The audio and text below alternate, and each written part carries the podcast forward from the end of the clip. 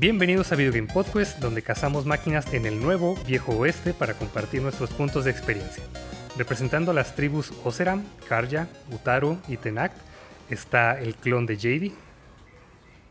Solo les quiero decir una cosa, ya que la trama cambia mucho en este juego, pero el verdadero Zero Dawn fueron los amigos que hicimos en el camino.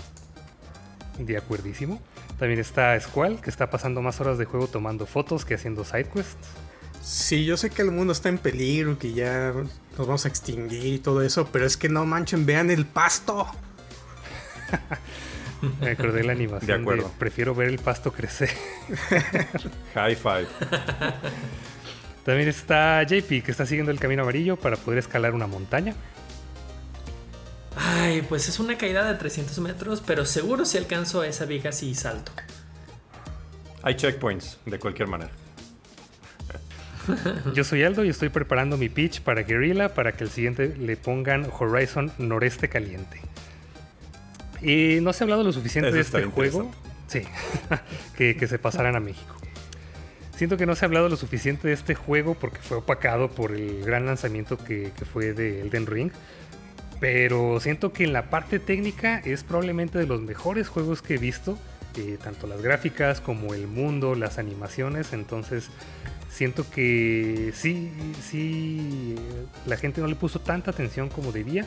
Y definitivamente vamos a ver este juego nominado en, Juegos del Año. Pero quiero ver este, qué, opinan ustedes acerca de esto. Pues sí, tristemente también como la primera entrega, el Zero Dawn, que salió con meses o semanas de diferencia que el Zelda Breath of the Wild, que también fue, fue opacado y, y que era bastante similar, ¿no? El mundo abierto. Le pasa otra vez y, y a ver en, en 4 o 5 años, a ver qué otro juego sumamente aclamado por la crítica sale al mismo tiempo que Horizon 3. Vas a ver Grand Theft Auto 6, te lo, te lo, Algo así. te lo- te lo firmo desde ahorita, va a ser algo así.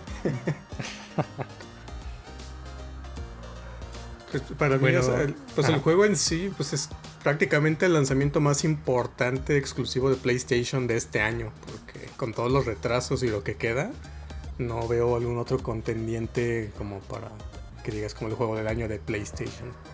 Todavía no retrasan God of War. Sigue ahí. Tenemos esperanza. Ahí hay esperanza, hay esperanza. Pues, habrá que ver. Bueno, JP, ¿nos platicas un poco acerca de, de este juego? Este juego es de la saga de Horizon.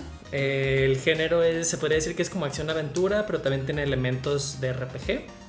Eh, ya lo dijo Aldo, el desarrollador es Guerrilla. Eh, el lanzamiento, si mal no recuerdo, fue el 18 de febrero de este año. Como habíamos dicho, una semana antes del Ring, ahí hubo complicaciones de que no podíamos jugar uno u otro. Tenemos que elegir.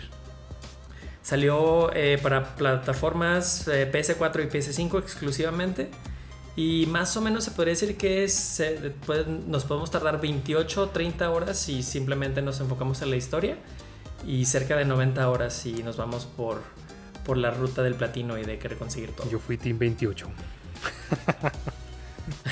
No, yo sí me fui bastante alto porque saqué el platino, Yo también. que ya después les, les contaré. Lo interesante es que el platino no te pide que hagas completamente todo, todo. Hasta eso está como muy exacto. accesible. No. Porque yo creo que sí, como el platino te lo avientas, yo creo que unas 60 horas. Pero si quieres hacer Sí, todo, fácil. todo, absolutamente, limpiar el mapa, sí son unas 100 horas al menos. Yo hice eso con todas las armas legendarias, la mayoría en máximo, y me tardé, sí, 103 horas. Órale. ¿Y completaste los árboles de habilidades? Sí, todos. Creo- o no, creo que me faltó uno. Sí, porque tenía un, un quest, se quedó bugueado y no, de plano, no importa lo que hacía, no podía este, resetearlo. Ah. Entonces me, me quedé con un solo quest sin terminar y un solo skill. Ah, qué gacho. Pero bueno, de todas maneras, el- uno de los trofeos es llenar uno de los árboles al máximo. No te pide los 5 o 6 que son. Exacto, no te pide todo. Entonces, sí. ah, no hubo problema. Pero me imagino que ya, ya debe ser muy diferente una batalla una vez que ya tienes todas las habilidades. Uy, sí. Sobre todo las armas también. Bueno, vamos a, Algunas. a pasar a una breve sinopsis de este juego. y sucede seis meses después de los eventos de Horizon Zero Dawn, que es el primero. Continúa la historia de Eloy, una cazadora de la tribu Nora que viaja al oeste prohibido para investigar una misteriosa y mortífera plaga mientras hace frente a rebeldes de otras tribus, nuevos enemigos y a una nueva amenaza que trae respuestas a los sucesos del primer juego, así sin spoilers. Pero sí vamos a estar hablando de muchas cosas que pasaron en el primero y hasta el final del episodio vamos a tener spoilers de la trama de este juego. Entonces ahora quiero saber de ustedes eh, cuándo lo jugaron, qué tanto lo jugaron y uh, su speedrun, qué les gustó más, qué no les gustó, pero de manera rápida. Ok, yo voy a empezar. Este lo jugué en, el momento que salió. Eh, yo no, no, me interesó tanto el Ring, entonces me enfoqué en este juego. Eh, como ya les había dicho, lo jugué intensivamente hasta que acabé absolutamente todo menos este quest que estaba bugueado más o menos unas 100 horas, poquito más. Y bueno, el elemento que más me gustó fue que la historia continúa a partir de todo lo anterior, todavía te da varias sorpresas que, no te esperabas de la historia. Todavía eh, le da más enfoque a la historia de todo lo que pasó eh, antes de, bueno, en el Zero Dawn, se podría decir, sin dar muchos spoilers todavía. Y, bueno, obviamente los visuales creo que es de lo primero que todo el mundo se, se, percató. Que hasta le puedes ver los vellitos a, a Eloy. Qué bárbara. Ahí muchos estaban quejando de eso, que la barba y no sé qué. que es el, es el, juego que le enseñó a un montón de vírgenes que las mujeres también tienen vello en la cara. Exacto. Muy chistoso eso. Pero bueno, Andrés también lo dijo, incluso hasta el, hasta el mentado pasto está impresionante. Y, pues simplemente es un juego excelente, excelente. Pues puedo seguir yo. Eh, lo jugué también justo después, no el lanzamiento, lo jugué unas semanas después del lanzamiento, justo cuando acabé Elden Ring. No tomé ningún descanso en realidad de mundos abiertos, lo cual fue una experiencia interesante. Pero en su gran mayoría me gustaron todos los aspectos del juego. Sí tiene algunas oportunidades de mejora que ya discutiremos después. Eh, platiné el juego, mi, partida tiene alrededor de 70 horas, pero me falta completar el 100% de las actividades, limpiar todo el mapa, eh, que sí creo regresar, pero ya, o sea, sí me encantó el mundo, sí quiero regresar, eh, pero después de tomarme un break de, de juegos de mundos abiertos. El elemento que más me pareció divertido, que más me gustó, creo que nunca, nunca me enfadó o nunca deja de ser divertido el matar a las máquinas, como descubriendo como cuáles son sus puntos débiles, cómo responden, eh, las, las diferentes maneras de derrotar a estas máquinas. Fue lo que más me gustó. Y sobre todo también la, parte técnica, como lo mencionó JP, los gráficos, eh, las animaciones de, combate, de los diálogos. Creo que sí es, sí es de los, si no es que el más, eh, no sé, de los juegos más impresionantes que, me ha tocado jugar. Bien. Pues yo lo jugué hace unas semanas, lo acabo de terminar hace unos días. Y lo jugué en Play 5. Y, bueno, también lo probé en Play 4, como para ver la diferencia. Pero lo, jugué en su mayoría en el Play 5. Eh, completé el juego, me quedé como un 60% de los trofeos que pienso sacar eventualmente, que me, desenfade poquito de los mundos abiertos porque sí, a mí me costó poquito trabajo entrarle al juego porque venía de 200 horas de Elden Ring y si andaba como un poquito con burnout de juegos de mundo abierto.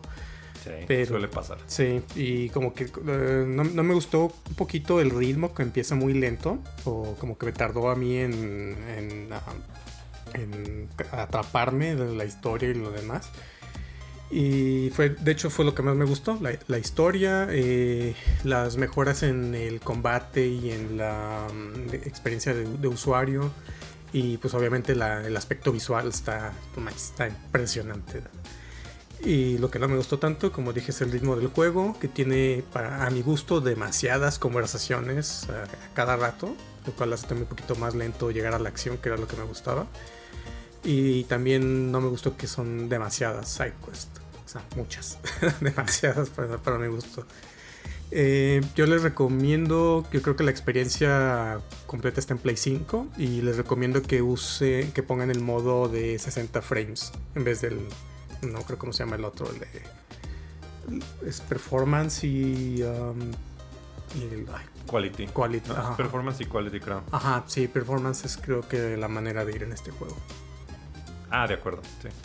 Creí que decías el otro. Sí, porque yo el- en Play 4 lo, no, lo comparé en Play 4 porque ahí no tiene eh, no corre 60 cuadros y sí se nota cañón la, la diferencia.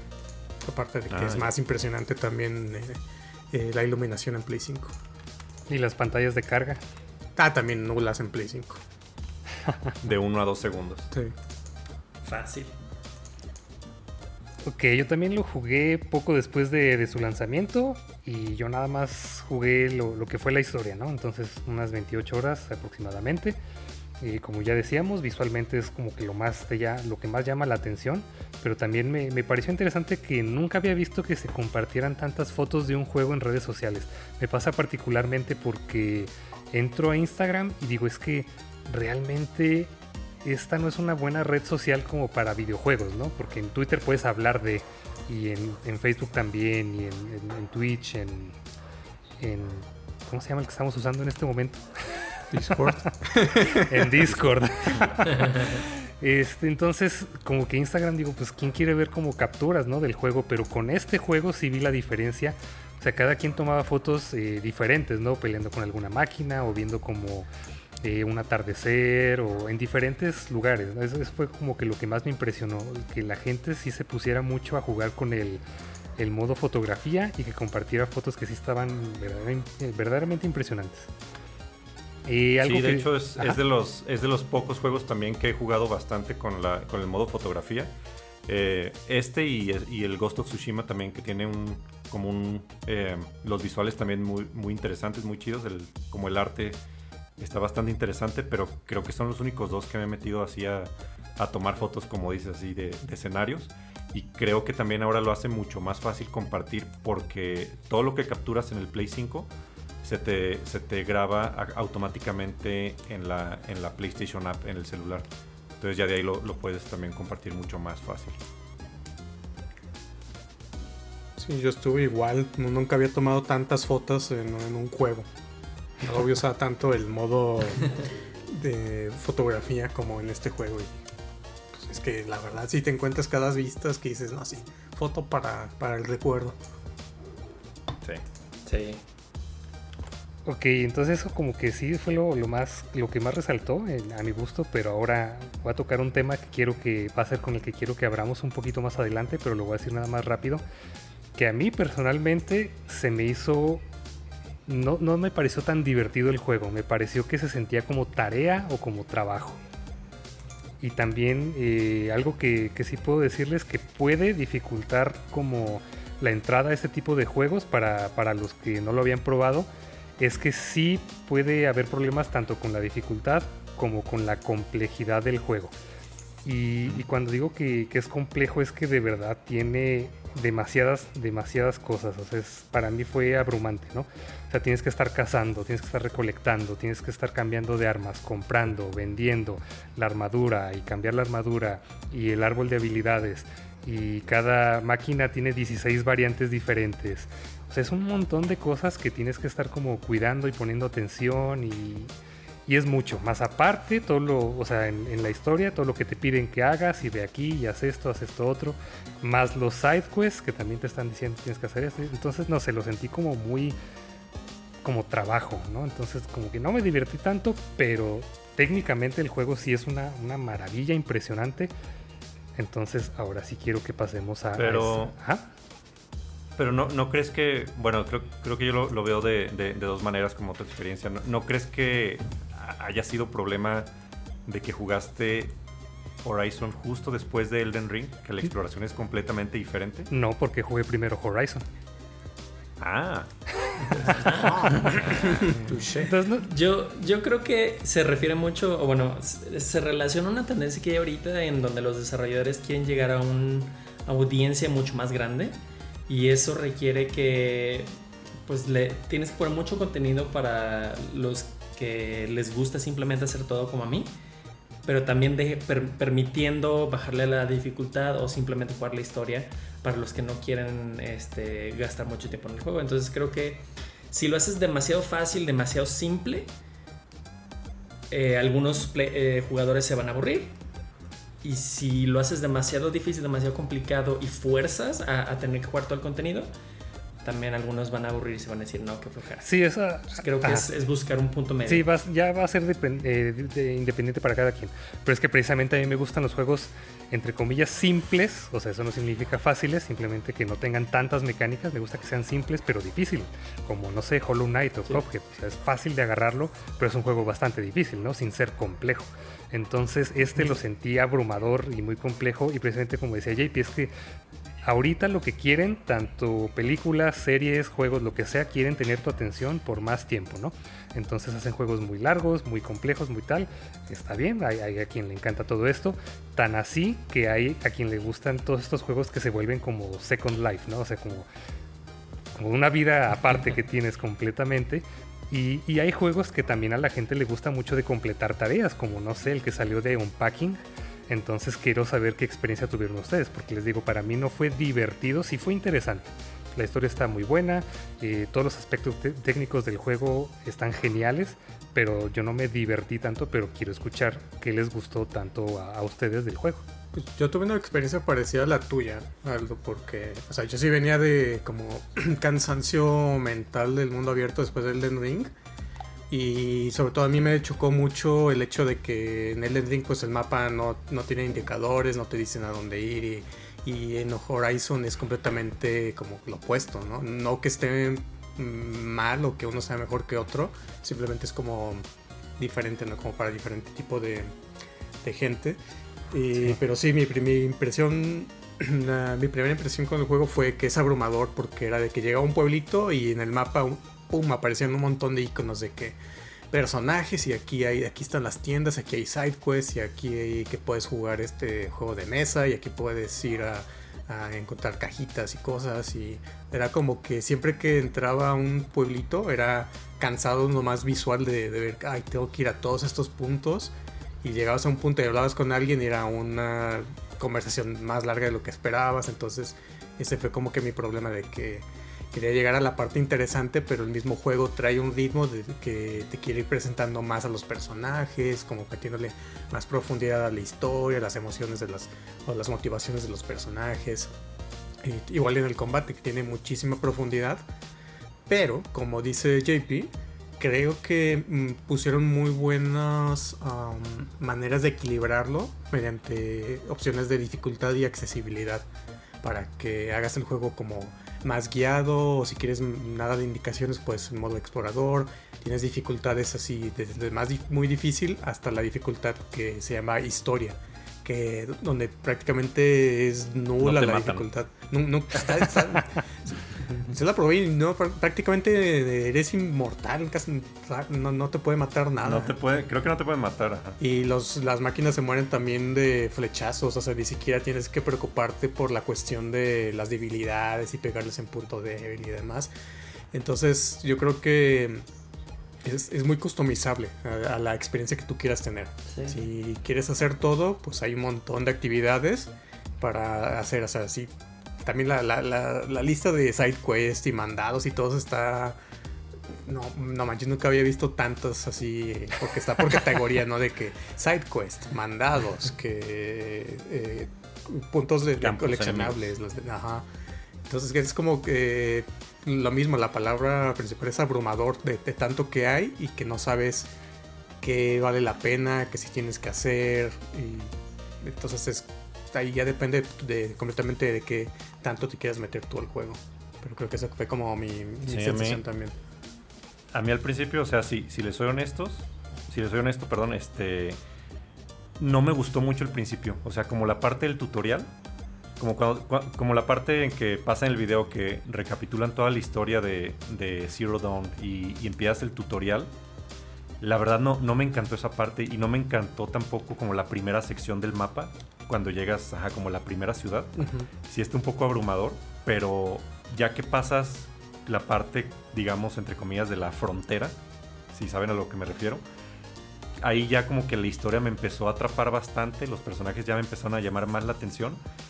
Y, y- y ese interés en la historia fue lo que a mí me motivó mucho como para para completarlo al 100, o sea, para ir explorando todo el mapa, haciendo todos los, los mandados, los side quests. Eso fue como lo que más me llamó la atención y, y terminé encantado con el juego. En, en, realidad me tardé muchísimo en hacer las misiones finales porque simplemente no me quería ir del mundo. Sí, ese, es, ese es un punto interesante de que no sé si qué tan bueno o malo sea para un juego, pero que te, cuando te dicen, ¿no? De que, ah, es que se pone bueno después de la hora 10. ¿no? Que en este caso la, la frontera es como mm, mínimo unas 5 horas después de que inicia ¿no? el prólogo y, y, demás. Entonces sí es como que una duda, ¿no? De que, mmm, que tan, si el juego no te atrapa desde el inicio, que tanto vale la pena seguirle esperando que se vaya a poner bueno. Digo, en este caso no, no decepciona esa parte, pero creo que hay muchos otros que sufren sí, de creo eso. que también creo que también este hay, hay un problema también con, con, los juegos que son segundas partes o secuelas porque Exacto. creo que todos los desarrolladores también como que tienen la necesidad de que todo lo del primer juego aumentar eso o sea no, lo pueden como no pueden partir de cero reemplazar completamente todas las mecánicas todas las habilidades partir de cero sino que tienen que aumentarle no o sea de lo que ya tienen tiene que ser tiene que ser más tiene que ser más grande tiene que ser un chingo de habilidades. Entonces a veces sí, eso se puede volver abrumador y, y, y, más para, para nuevos jugadores, a lo mejor que no están acostumbrados a este tipo de mecánicas o que no jugaron el primero. Y creo que exactamente por esa razón incluyeron eh, esa parte del inicio. Definitivamente la pudieron haber hecho mejor, pero de cierta forma tiene que ser una introducción para presentar el mundo y todo lo que pasó en el primer juego a los nuevos jugadores que no jugaron el 1 y están empezando con el 2 y para los que sí jugamos el 1 como un recordatorio o meter un poquito de nostalgia antes de ya pasar la frontera y llegar al juego principal. Sí, sí lo pudieron haber hecho mejor, pero pues en, en segundas partes creo que es algo necesario. Sí, es que realmente sí es necesario, pero lo pudieron haber hecho un poco más corto y también sí. se nota mucho la diferencia porque empiezas como casi casi con puros pasillos, ¿no? Hasta que después ya, pum, ya tienes tu mundo abierto.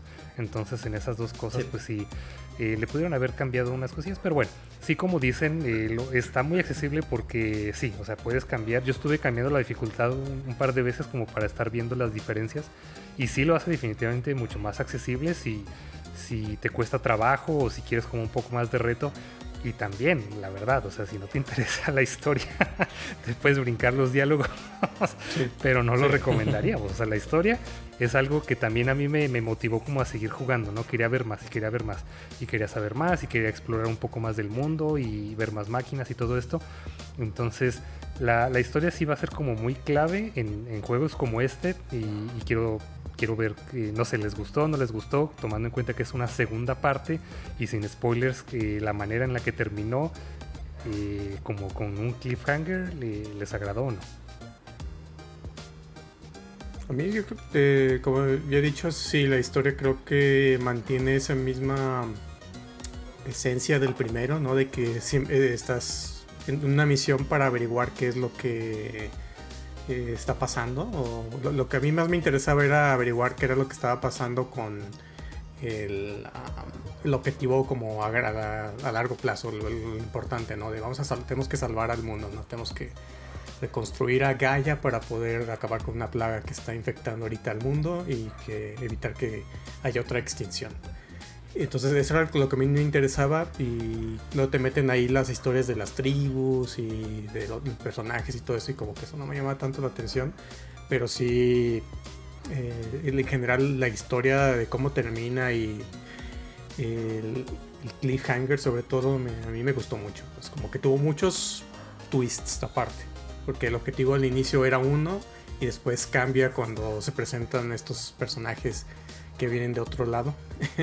no sé qué tanto vamos a hablar de spoilers ahorita, pero... Los, los nuevos villanos. Los nuevos villanos. sí.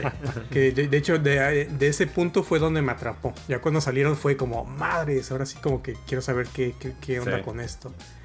Pero después como que están muy espaciado como lo, lo, que te van soltando de esa historia que, te, que, que me interesó. Uh, hasta el final. Y también el final tiene varios ahí twists interesantes que como para mantener ahí la, cambiando los objetivos. Eh. En general creo que fue lo mejor.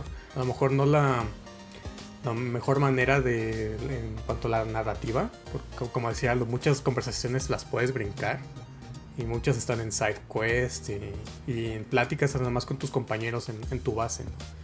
Entonces puedes literalmente brincarte todo eso y no, no, conocer a ninguno de los personajes y va a ser una historia muy diferente para si, si no te pones mínimo a ver alguna que otra conversación.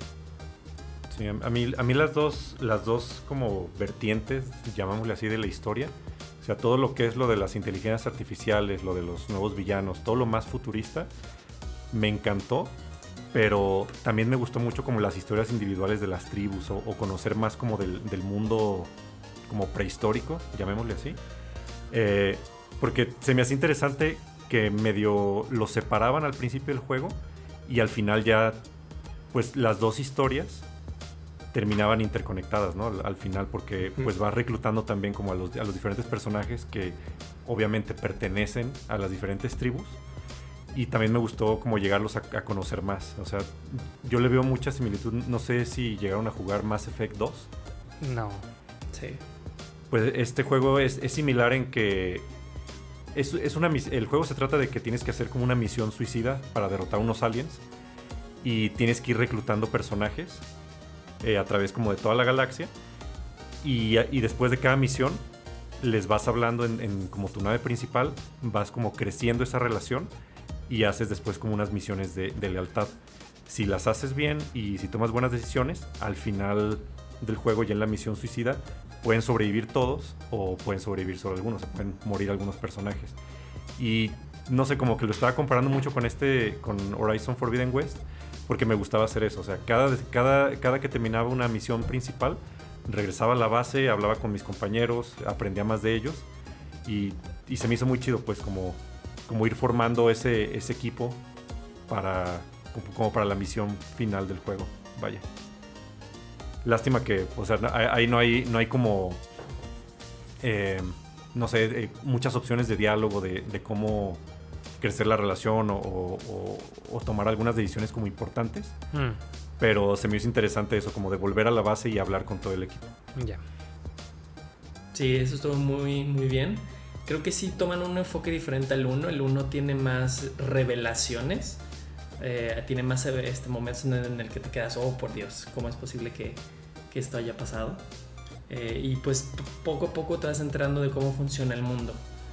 En este, como ya más o menos sabes este, muchas de las cosas de, por qué el, mundo está así y qué ha pasado, se enfocan mucho más en eh, plot twists, menos revelaciones, más plot twists más desarrollo de personaje, más este, background, más cultura, tanto de las tribus como de personajes este, específicos, incluso de, la protagonista Aloy. Entonces, creo que, creo que esa fue una buena decisión porque en, esta segunda parte puedes meter mucho más en el mundo después de ya haberlo conocido. Y, bueno, como habían dicho, de que pues, sí, sí están unos nuevos enemigos, este, le dan mucho más historia las inteligencias artificiales. Este, y pues la verdad es que, que hicieron un buen trabajo con, esta historia. Sí, es que realmente todas estas interacciones con, con, los amigos y con las tribus y demás le van a dar más saborcito, ¿no? O sea, tal vez no todo va como a hacer que, avance la trama, pero sí vas a conocerlos un poco más a fondo. Entonces sí está bien que, esté ahí como para quien quiera de verdad clavarse mucho y aprender más de estos personajes y de todo esto. Pero sí, o sea, a mí me da mucha curiosidad que, de qué iba a tratar este, porque el primero me gustó mucho porque tenía mucho misterio sea, está todo muy extraño, no sabes qué estaba pasando y vas revelando poco a poco, ¿no? Y como dice JP, en este no pasa tanto de eso, pero me preguntaba entonces para dónde se van a ir, ¿no? Y sí se ve que sí tenían como planeado ya la, historia de para tres juegos y decir, el primero va a pasar este, el segundo este, porque muchas veces se siente como sacado de la manga y aquí dices, bueno, sí está como estructurado, ¿no? Sí estaba como bien planeado. Entonces sí me gustó que, que no fue como que hay otra vez lo mismo que el primero, a pesar de que sí repiten algunas cosillas, ¿no? Porque no, no, esperaba decirlo tanto en el podcast, pero otra vez, uy, de alguna manera regresó el enemigo. Y ahí está otra vez.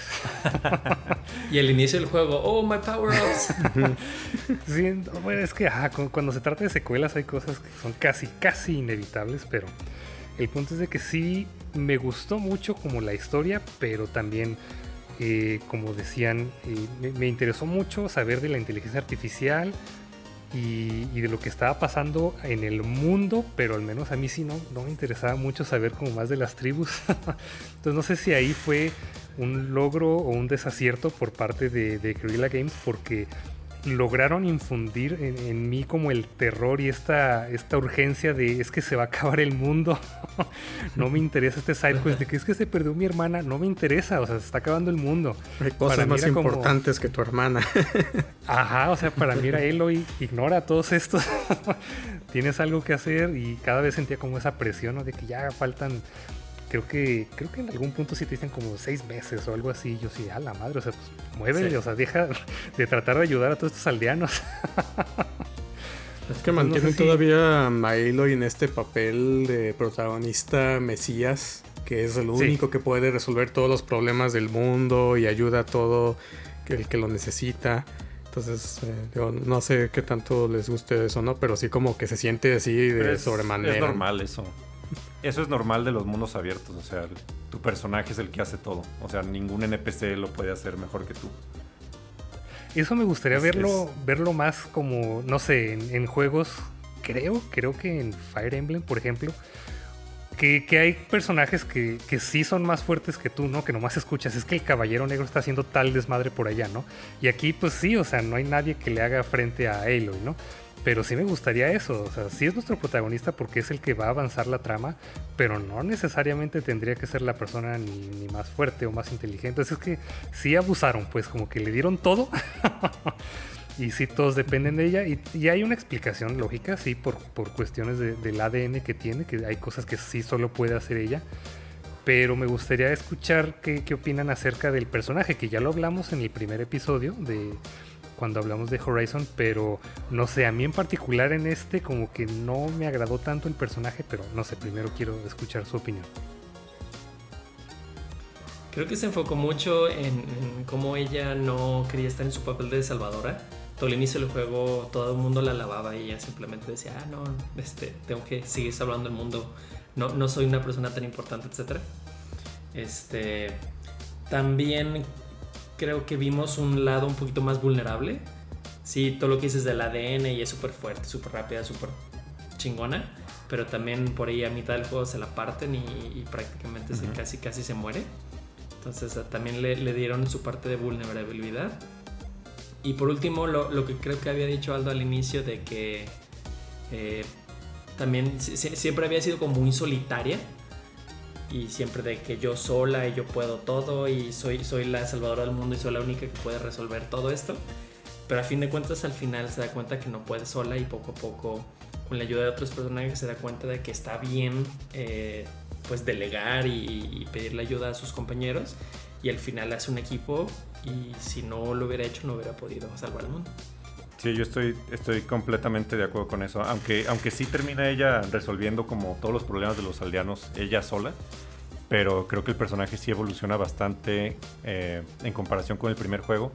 Por lo que ya comentó JP, ¿no? O sea, eh, sí en algunos momentos de la historia creo que también comete errores. Pues ya ven que, o sea, eh, pasa, pasan ciertas cosas en la historia. Entonces sí comete errores en una misión casi la terminan matando, la, terminan salvando otras personas. Y sí, al, final de cuentas también termina formando este equipo, que es como una familia extendida para, para el personaje. Y sí, básicamente eh, empieza ya como a confiar más en la gente, no, no depender solamente de, sus habilidades. Y creo que también como para la secuela, el tercer juego, esto va a pegar mucho en la historia, ¿no? Como la, la parte de colaboración.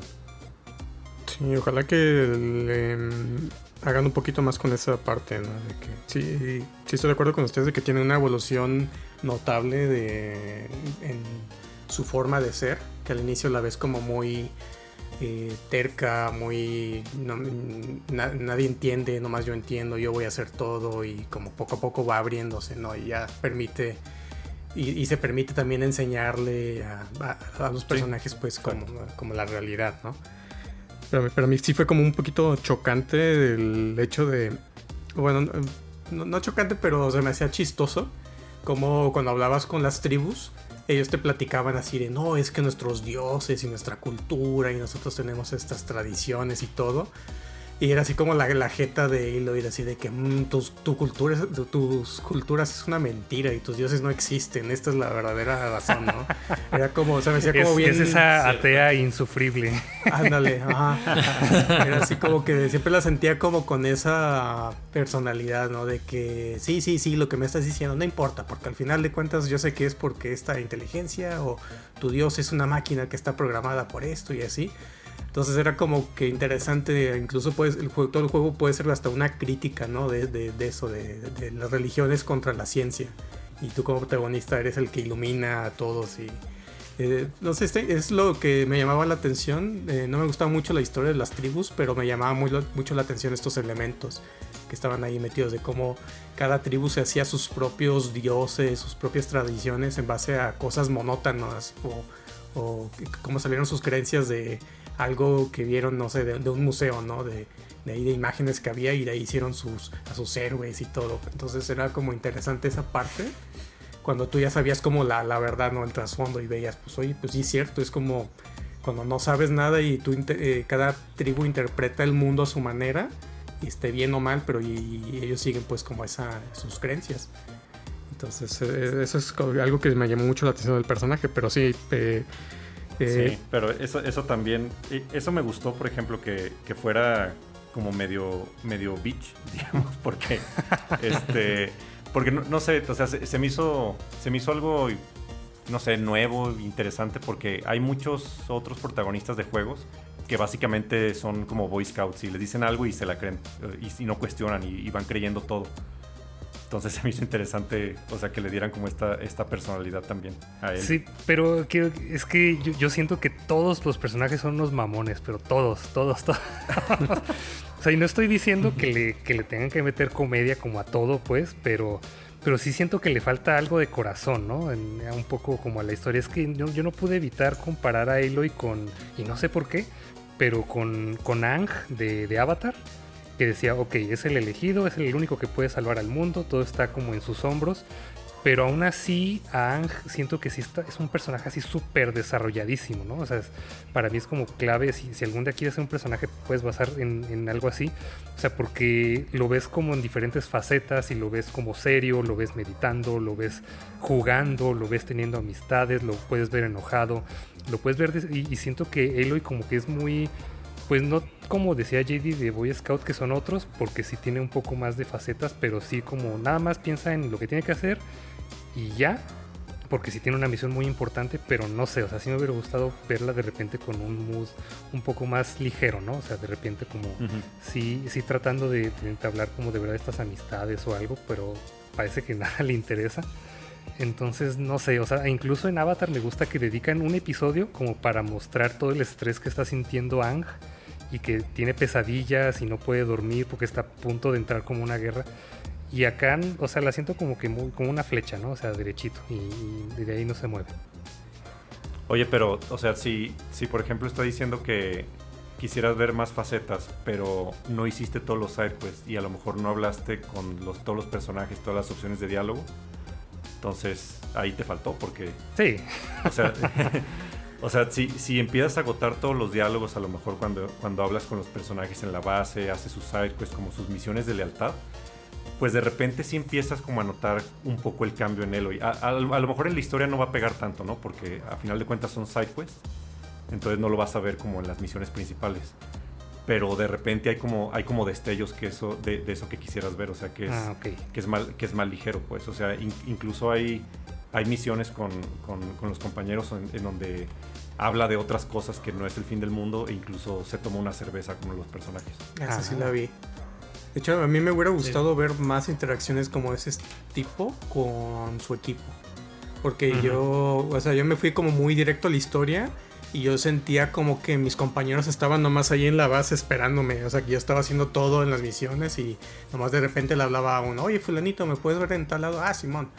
Pero como que yo sentía como que los tenía ahí secuestrados en la base, nomás estudiando. Órale, pónganse a leer toda la, la- la- la enciclopedia y, y nomás llegabas a checar como, ¿cómo vas con Órale, tu- ignorantes. Ajá. ¿Cómo vas con tus conocimientos? leer, ¿Ya checaste esto? O sea, y- o sea, como que lo sentía muy así. Pero es como dice JD, tienes que meterte en las pláticas, Sí. en, en las- algunas side quests específicas de los personajes. como para que puedas ver cómo se desarrollan y cómo también cambia la, la amistad con, o la, la forma de ser de Aloy, ¿no? De mínimo empieza a entender al, al otro personaje y se pone como más en los zapatos, ¿no? Y como que, y como que conectan más. Pero eh, a mí sí me hubiera gustado verlos un poquito más activos a todos tus personajes en las misiones, como que... Sí, como sobre muy- todo. Y sobre todo también eso que dices que nomás llegabas y hablabas con un solo personaje. Pero a mí, a mí también me hubiera gustado que agregaran interacciones entre personajes secundarios. Mm, sí. O sea, no nomás, no nomás cierto, Uh, perso- sí. cierto personaje con Eloy, pero no sé, entre, entre NPCs. Sí, Cierto, sí hay de repente, Creo que- eh, a mí me tocó cuando entraba a la base, que estaban platicando entre ellos, al menos en, el- en la Sí. sala principal. Sí, eh, de repente hacían comentarios y eso se me hacía muy padre, porque y era como, no es algo que se te puede pasar tan fácil, de que si llegas y no está... O o no, no pones atención o nomás te pasas a donde tienes que ir y no te quedas a escuchar a veces cómo hablan. Perdón. Eso tiene como que mucho valor también y está como muy ahí de- desapercibido que solamente si le dedicas el tiempo, si, si, si lo captas. Por ahí algunos este, sí te dicen, ah, este, conocí a la nueva integrante del equipo y te platican algo de, de ella, pero nada más. Estoy de acuerdo de que pudieron haber eh, invertido mucho más tiempo en esto. Incluso yo diría que podrían haber quitado muchos de los side quests y errands que se ven como de relleno y utilizar, digamos, ese mismo contenido en hacer más side quests de tus compañeros y como dicen algunos en donde hagan así como subequipos, que vayan varios este, y se conozcan y bromeen, etc. Por ahí hay varios en- que hacen como equipo, se hacen medio amigos, pero no- lo, lo ponen como implícito. Entonces, haber tenido más side quests enfocados en ellos creo que le hubiera dado mucho más valor al De juego. hecho, o sea, es algo Ya. interesante, ¿no? Mm. Como para el siguiente juego. A mí me Ajá. gustaría que pudieras hacer como equipos para las misiones. O sea, que si tienes Ah, tu base, que digas, ahora me voy a llevar a, a, a Erend y a Kutalo para acá. Y no sé, que le metan algo ahí como combate también, ataques combinados entre los dos, ¿no? Como alguna sinergia entre las armas, ¿no? De que. Como, como- como a lo mejor un poquito como en Final Fantasy XV cuando había como ataques como entre tus, con tus compañeros. Algo por, eh, por el estilo podrían ahí agregarle al, al combate y eh, también a, pues, a tu equipo, ¿no? Porque se supone que este juego termina y ya tienes a tu equipo y se están preparando para la siguiente amenaza. Entonces yo esperaría que el siguiente estuviera más enfocado en acciones con tu equipo, en las misiones, sino que, que no fueran tan individuales de que Halo haciendo todo y los demás nomás están ahí de soporte. Sí, algo también que, que les iba a preguntar, eh, hicieron en, en Mass Effectos y en esos juegos en general, también conforme vas como desarrollando relaciones con, con tus compañeros de equipo, también puedes escoger como una opción de romance. Pero no sé si les hubiera gustado también que, que- que lo incluyeran en este juego. A, a mí no, Pues- honestamente. Pues tiene muchos guiños. Eh, yo creo que más que en el anterior, ¿no? En el anterior como que no pelan tanto eso, pero en este yo sí le vi un montón de guiños eh, desde el inicio, ¿no? Que el rey Con el, ciertos el emperador te está coqueteando, ¿no? De que ya que regreses, pues ven Sí. y pasamos un tiempo juntos, ¿no? Y hay muchos personajes que desarrollan una relación, entonces no sé si por allá también vayan a ponerle algo. No estaría mal. Es interesante que pudieras elegir, ¿no? Que te dejaran como Sí. tipo en persona o en Fire Emblem, que tú deci- decides con quién quieres hacer una relación. Digo, no me, no me gustaría que fuera el centro de la historia, nomás como algo opcional. Nada. No, eso, siempre Sí. son opcionales esas cosas. Ya, es que no sé, a mí no me gustaría porque siento que no es como. Pues o sea, si ya no lo pusiste en los dos primeros, pues es que no, no trata de esto, ¿no? El, el juego ni la historia. Y siento que, que ya, ya, me enfado que lo veo en todos lados, ¿no? O sea, me gusta por eso One Piece, porque no, no tocan ese tema para nada. Casi, casi ni, ni relaciones, ni, ni nada de eso, es pura aventura, pura aventura. Y no sé, o sea, además siento que hoy en día también siempre que meten sexualidad es para hacer un statement. Y no, es que miren, es que es bisexual. Y no, miren, es que es homosexual. Y no, es que Ah, no- sí. es no binario. Entonces, no sé, tampoco quiero que traiga como una agenda detrás, ¿no? Entonces, pues para mí así está bien. No, Pues es un riesgo. no, en, en- en- en Mass Effect creo que no había agenda, pues. O sea, tú podías elegir el, el género que quisieras también. Ya. Pues también en The Last of Us 2 no había, y ve, toda la conversación se centró, se centró alrededor de eso. Sí. Sí, bueno, es todo un tema, pero Sí, sí me gustó algo que, que decías cuál, y es que algo que me gustó mucho es que tocan temas como tradiciones, religión, ciencia, tecnología, naturaleza. Y es que hay algo que, bueno, me lo, voy a guardar para la sección de spoilers, porque voy a, quiero comparar a, a dos personajes, pero ya, ya lo vamos a hacer más adelante. Entonces, mejor hablando de tecnología, vamos a hablar un poco de, de las máquinas y siento que ya hablamos un poco así como de la historia en general, los personajes, de, de, de todo lo que te puedes encontrar en el juego, pero ahora en cuanto a jugabilidad, ya cubrimos el primero, entonces pues vamos hablando de las cosas que le agregaron, todo lo nuevo, eh, enemigos nuevos, ataques nuevos, etcétera. Pero entonces vamos a comenzar con un minijuego para hablar un poco de las máquinas que te puedes encontrar en Horizon Forbidden West. Este juego se llama El Conquistador de las Máquinas. La- las reglas eh, va a estar muy sencillo. Primero eh, necesito que escojan una tribu cada quien. Tenemos Nora, Oseram, Karya, Utaru y Tenact. Nora. Utaru. Ok, la- ver, uno las- por uno, uno por uno. Y así es como van a, a tratar de adivinar. Van a decir el nombre de su tribu y ya este, la respuesta. Y el juego está bastante simple. Les voy a leer los nombres de las máquinas y, me y que me digan qué animal es cada máquina, ¿ok? No, ya valió mal. A ver, espera. No, y se pone, se pone más interesante porque los nombres se los voy a dar en español Ah, a ver, ok. Va. para que no esté tan fácil. Y va a haber un, jue- eh, un, un, este, un premio, perdón, un premio para este juego. El que gane el minijuego va a escoger el siguiente tema para, para el podcast. Ok, Ok, suena bien. me gusta. Muy bien, vamos a comenzar con Pastador. Utaru ¿Sí? es un ciervo. Correcto. Zancador. Utaru. Eh, Strider debe ser una avestruz. No, el zancador es el canguro. Entonces ese se pierde. Ajá. Eh, surcacielos. Nora. ¿Sí? El pterodáctilo. Sí, que técnicamente el nombre es Archaeopteryx, pero sí. No. No nos vamos a poner tan, tan así. Ok, uno fácil. Cuerno arado. Tenact. ¿No son los Triceratops? Sí, correcto. Entonces punto para JD. Embestidor. Embestidor. ¿Cuál es ese? Nora. ¿Sí? El. Ay, ¿cómo se llama? Como. Es que no sé si es como una cabra o un chivo. Es un carnero o borrego cimarrón, pero la vamos a dar como correcto. El siguiente es el cuernilanza. Tenact. ¿Sí? ¿No, es- ¿No son los venados? O... Ah, es antílope o gacela, pero está bien. Si no nos vamos a poner tan los- técnicos. los con, los que. Ajá, con que tengan una idea más o menos de qué va. Eh, patas largas. Ah, ya. ¿Sí? Ese es el, el avestruz. Son forrácidos o aves del terror, pero correcto. Emus, ajá. También. To- Ajá, todas esas aves del terror que entran ahí, que no vuelan. Sí. Eh, colmilludo. Utaru, Ajá. eh, jabalí. Sí. Ok. Eh, anchas fauces. Utaru, Sí. cocodrilo. Eh, no. ¿Alguien Nora. quiere intentarlo? Ajá. El hipopótamo. Sí, correcto. Ah, Ah, ya, sí, claro. es cierto. Ah, El corruptor. Ah, ¿Cuáles eran esos? ¿Sí? Pues según yo, este es el único que no es animal, pero es como un, un escorpión. Sí, Araña. que de hecho es súper importante la trama del primero porque le quitas lo que es como el aguijón para tú corromper ya todas las máquinas a partir de ese punto. Pero correcto, es como un escorpión. Ahora, chascafauces.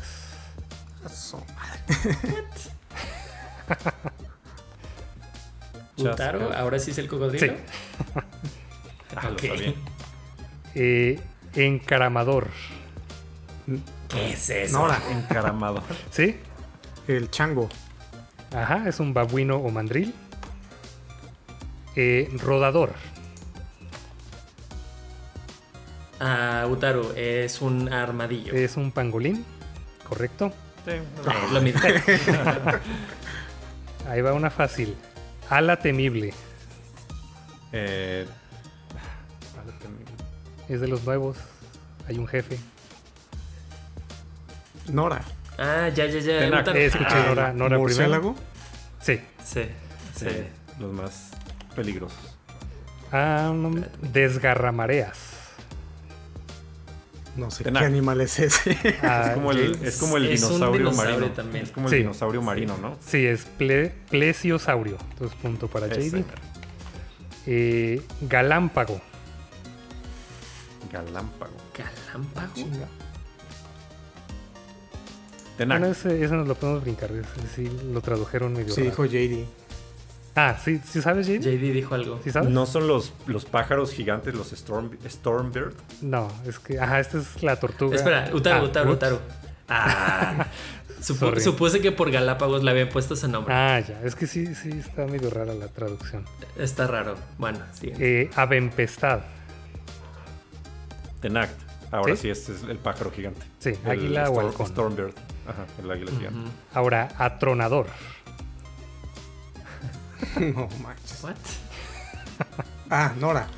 ¿Sí? Estoy tratando de traducirlos en, este, en inglés, ¿no? Es como el tiranosaurio, ¿no? El Thunder. Sí. Eso. Thunder Joe o Thund- algo así. Thunder. Joe. Ah, Thunder Joe. Sí, de hecho la clave es primero traducirlo en inglés y después ya. sí. Garra helada. Ah, Tenac. Utaru. JP. Es un oso tal vez polar en este caso. Ah, oso, creo que es oso grizzly.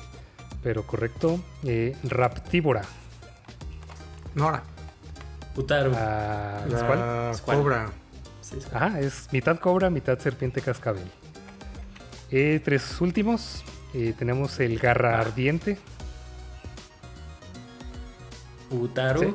También, este, sí- según yo, este es el, el oso grizzly Ok. y el otro el polar. Este también es un oso, correcto. Espina mortal. Tenac. Es el sí. otro tiranosaurio, pero más, más grande, como con picos en la espalda. Espinosaurio, correcto. Pésame. Y el último, el más fácil. Cuellilargo. Tenac. Utaru. JD. La, la jirafa. Sí. Sí, pues sí. ¿Cuál fue el puntaje final? Tenemos a JD con 5 puntos, a Squall con 6 y Ah. a JP con 7. ok, estuvo, estuvo reñido bastante bien. Entonces JP nos va a ayudar a escoger el siguiente tema para el Fíjate que el, el, el cuellilargo que dijiste al final es el único que, que me lo sé en español porque así se llama el set de Lego. Así viene la página de, de Lego en español. Así sale. Sí, Y largo. cuellilargo. Había varios que no manches en español le pusieron tal cual cangrejo, topo. Originales. Bueno, pues entonces ahora sí, eh, en cuanto a modo de juego, ¿qué, qué fue lo que más les gustó de lo que agregaron nuevo? Eh, enemigos nuevos, ataques nuevos, el, el árbol de habilidades, no sé qué, a qué le movieron más. A mí me gustó o que realmente mejoraron en todos los puntos que yo había visto débiles del anterior. o como mis mayores quejas del, del primero. Me, me gustó mucho que mejoraron todo prácticamente. O sea, yo tenía una bronca con la cuestión del inventario, de que se llenaba cada rato en el primero y aquí prácticamente Ah, es, in- infinito y no tienes que andar El baúl. vendiendo y deshaciendo y como limitándote. Entonces eso me gustó mucho que lo hicieron. Más eh, árbol de habilidades y también sobre todo lo, lo que más me gustó y que ayuda al combate fue de que ya puedes cambiar más rápido de armas. Eh, bueno, entre las que te puedes equipar, pero también desde el hecho de que seleccionas qué tipo de munición vas a, a escoger y que lo- eh, cada arma también puede tener diferentes tipos de, de- de flechas y no son como iguales. Entonces eso, eso me gustó mucho como, como avance del, del anterior. Sí, también como la, la variedad de, de flechas. Creo que nomás el primer juego tenía algunos elementos, pero aquí ya, ya por ejemplo aumentaron como balas de ácido también que te sirven bastante para matar algunas máquinas. O creo que no, me- no me acuerdo si en el primero había eh, como el efecto de hielo. Pero Sí, creo que me gustó el también. que no había era el de agua. ¿Sí, estaba? Sí, sí, sí. Era el de agua, sí, y el el de no pegajoso. ácido y el de pegamento, ajá, que también hace más lentos a los enemigos. Creo que la, ajá, como que las, el tipo de, de elementos o municiones también mejoró bastante. Para que más puedas crear y- trabajos también. Sí, y, y- y sobre todo como también aumentaron el número de máquinas, pues también le tenían que dar más variedad a los puntos débiles y, hacia qué elementos eran más débiles. Sí, creo que otra mejora es este, balancearon un poquito la forma de, de, la batalla. Creo que en el primer juego ciertas armas estaban demasiado rotas, en específico todo lo que eran las balas eh, con tear damage eran, eran demasiado fuertes. Entonces prácticamente te podrías ir solamente por, por ese tipo de armas. Eh, te enfocabas en los puntos débiles y ya matabas lo que sea. Aquí, con todas las nuevas variedades, subvariedades de, de los enemigos, este, la mayor cantidad de armas con diferentes este, enfoques y los nuevos status effects, creo que te daba mucho más este, variedad, mucho más libertad de elegir tu, tu estrategia. Y, y, no, no hacía que una cierta arma, un cierto elemento era demasiado fuerte. Entonces sí, sí fue un buen balance también las armaduras se volvieron más relevantes, ¿no? Porque también ya ahora, aparte de que las puedes mejorar, igual que las armas, las puedes ir subiendo de nivel con uh, partes que vas recolectando de las máquinas. Eh, y tiene un poquito más de nivel de customización o variedad. Entonces eso me gustó mucho, que ahora sí estuve cambiando entre armaduras, no como en el anterior que me llevaba la misma. Entonces sí, sí, impactaban más eh, esos stats y también las habilidades que te equipabas. Entonces, sí, como que le prestaron un poquito más atención y esto le dio más profundidad a los combates porque ah, tienes que... que es punto bueno y malo tal vez, ¿no? Porque, o sea, eh, tienes la opción de antes de meterte al combate, pues ver que escanear a las máquinas con que, para qué voy a pelear o que contra que son débiles, que si voy a poner trampas, que me equipo ahorita armaduras para protección de eso, para hacer más daño de tal. Entonces, es bueno que tenga ese nivel de profundidad, pero también hace más lento los encuentros. Y, si te matan, pues tienes que repetir todo. Entonces, sí tiene como ahí, a lo mejor a, algunos les va a gustar, a otros no. Eh, pero también lo que me gustó es lo que decía Aldo, de que cuando estás mejorando una armadura o un arma, si te falta una pieza o una, una parte de una máquina, te da una opción ahí para que creas, crees un trabajo, ¿no? Un mandado, ¿verdad? Para que te, indiquen dónde puedes encontrar esa pieza. Entonces es más fácil también ir y buscar lo que te falta para mejorar lo que te interesa. Sí, Google Maps, no donde hay engranes. Y ya. Exacto. Y, no, y no, solo, no solo para componentes de armaduras y armas, sino también como para las bolsas, lo que las bolsas de flecha, las ruedas de pociones, también te decía dónde encontrarlas. Y por ejemplo, lo que decías de, las, de las armaduras, este, sí me gustó el elemento como RPG que tiene de subir de nivel arma y de subir de nivel armadura. Pero por ejemplo, las cosas que equipabas en las armas, que son, ¿cómo se llaman? Los coils. Eso yo la verdad nunca, nunca vi que tuviera mucho impacto como en, mis armas o en, mi defensa. Yo las, las armas, sí, a lo mejor un poco más. Pero yo me guiaba más que nada por el nivel de las armas, ¿no? las, legendarias, las que son raras, ultra raras o comunes, me guiaba más por eso que por lo de los stats, generalmente. Y de las armaduras, me fijaba más, más que nada como en lo, estético y en, que tuviera que ver con la historia. Por ejemplo, yo me equipaba las, las armaduras de los Utaru cuando estaba haciendo las misiones de esa tribu. O, me pintaba así la, cara del, personaje diferente o, o, la armadura más, más, no sé, más ligera, como más selvática cuando estaba en ese tipo de escenarios o, más cubierto cuando estaba en las partes de nieve. Para la foto también. También para la foto, sí. sí, sí me, iba más por lo estético que lo, que lo funcional. Ya. No, cuando juegas en dificultad de hard, definitivamente necesitas esos stats. No, así lo jugué. con alguna máquina de fuego y si no tienes una armadura de fuego, no puedes. No, sí lo jugué así, lo, lo, jugué en difícil. Y de ah, cualquier manera no. A veces me mataban de cualquier manera de un golpe. Y caso contrario, si juegas a la dificultad de historia, literal puedes ir, llevarte creo que el mismo arco del inicio y con eso matas todo, o sea, sin poner ni subirlo de nivel, sin las armaduras te puedes poner la que quieras, o sea, realmente eh, es nula la dificultad. Ese es el modo difícil para las máquinas.